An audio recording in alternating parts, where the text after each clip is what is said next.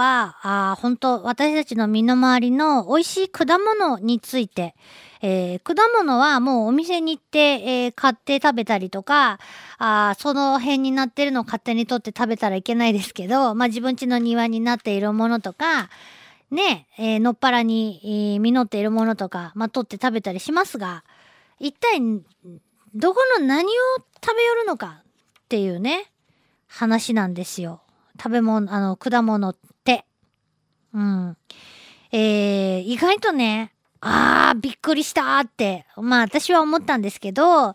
あの、なかなか果実と種子ってどう違うっていうのは難しい話なんだそうです。もうそういうのはほっときます。難しいのはね。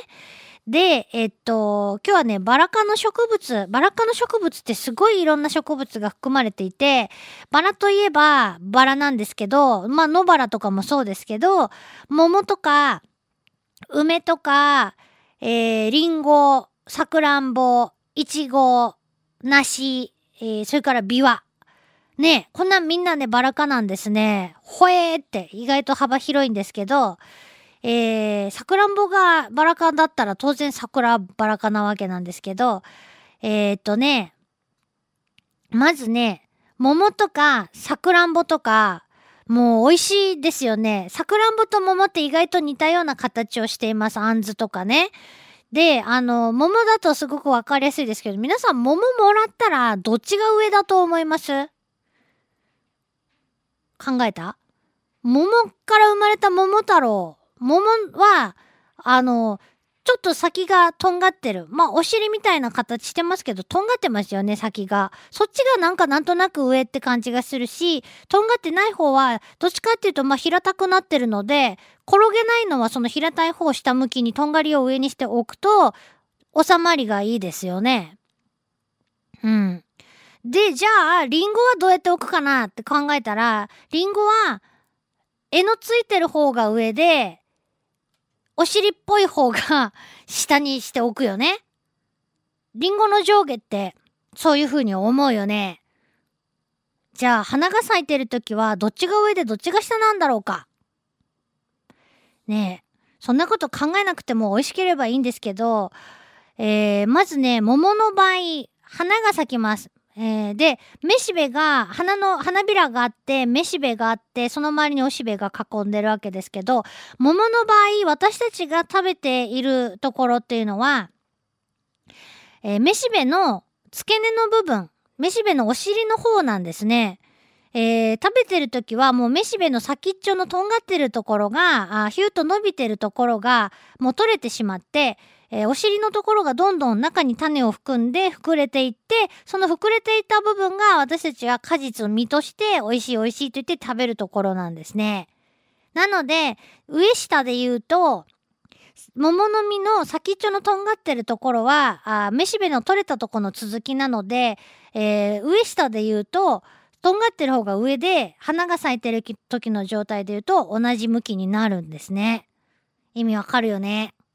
そのまんま、その桃の実のとんがった部分の先には、めしべの先っちょがもともとはついていたってことなんです。で、えー、めしべのその桃の実になるところは花びらの内側に大事にしまわれているんですけど、じゃあリンゴはどうかなっていうと、えー、リンゴの場合ですね、えー、リンゴの実のお尻みたいになってる方ですね。ちょっとなんかケバケバっていうかトゲトゲってなってますよね。あそこが実はめしべの先っちょなんですって。ちょっと奥さん。で、えー、要するに、あ、そう言われてみればそうだなと思うんですけど、リンゴの絵って、ね、何って。あれは、花が咲いてた時の花の茎の部分なんですね。そうよね。なので、リンゴの上下は、えー、柄のついてる方が本当なら下で、えー、お尻になってる方が上の部分だったっていうことなんですね。花が咲いてる時は。それで、えー、桃の実は花びらの内側で、えー、そっとなんか包まれるように大事に最初あるんですけど、リンゴの場合は、実のところというか、まあ、芯の部分ね。あそこが、あ花の外、要するに額の下の花の続きになってるとこ。花と花びらと柄の間の部分ですねにお尻がまあ膨らんでてそこがどんどん大きくなってリンゴの実になるんですってこれちょっと説明が分かりにくいかもしれないので、えー、まあ分からないままにしてもいいんですけど、えー、要はまあ上と下がねそういうことってことなんですよ。分かったかな？ねえー、さくらんぼとか桃とかは私たちが食べてるところはめしべのお尻の方。うん、で、えー、まありんごはあめしべのお尻はお尻だけど鼻の外にお尻が出てるんだねっていうことなんですね。知らんかったな。それで、えー、まあそうやってあのー、どんどん変化していくところを見ればもう一目瞭然なんでしょうけどね。そんなところは私たち例えばリンゴが鳴ってるところとかあほらほら小さい姫リンゴみたいなとか盆栽みたいにして植木みたいにしてあるとそういうの見るとわかるけどねそうだったのかと思ってねちょっと驚きましたそして同じバラ科のイチゴなんですけどイチゴの場合うんあのー、面白いなと思うんですけどえー、いちごのつぶつぶがありますよね。あの、ごまみたいな。ね。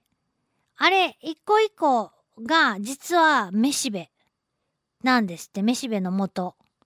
元はめしべ。なので、つぶつぶを数えるとめしべが何個あったかがわかるっていうことなんですよね。うん。面白い。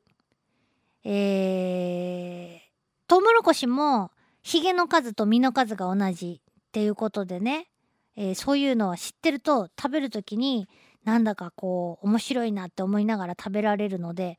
いいかなと思うんですけど。どうかな。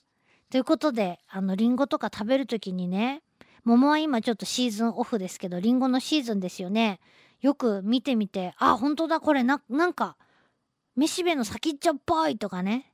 考えながらあのー食べてみてください。で、リンゴを縦に割った時に、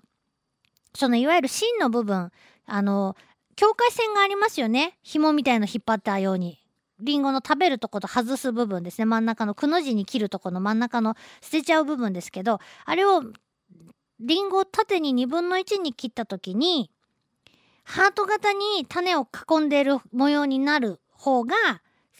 正解。ハートが逆さになってる状態が要するに天地逆転していることになるってことなんです。まあ意味がわからなくますますなっていくといけないのでこの辺にしておこうと思いますけどもあのー、普段はねどういう経過をたどって、えー、そんな美味しい食べ物になってくれてるのか全然知らなかったんですけどもちょっと私は勉強になりました。えー、以上僕らはみんなで生きているでした。LoveFM Podcast ラブ f m のホームページではポッドキャストを配信中。あの時聞き逃したあのコーナー。気になる DJ たちの裏話。ここだけのスペシャルプログラムなどなど続々更新中です。現在配信中のタイトルはこちら。Words around the world 僕らはみんなで生きてる。プサンハッラインミュージックプライマリー4ポッドキャスト君が世界を変えていく。ハピネスコントローラースマートフォンやオーディオプレイヤーを使えばいつでもどこでもラブ f m が楽しめます。私もピクニックの時にはいつも聞いてるんですよ。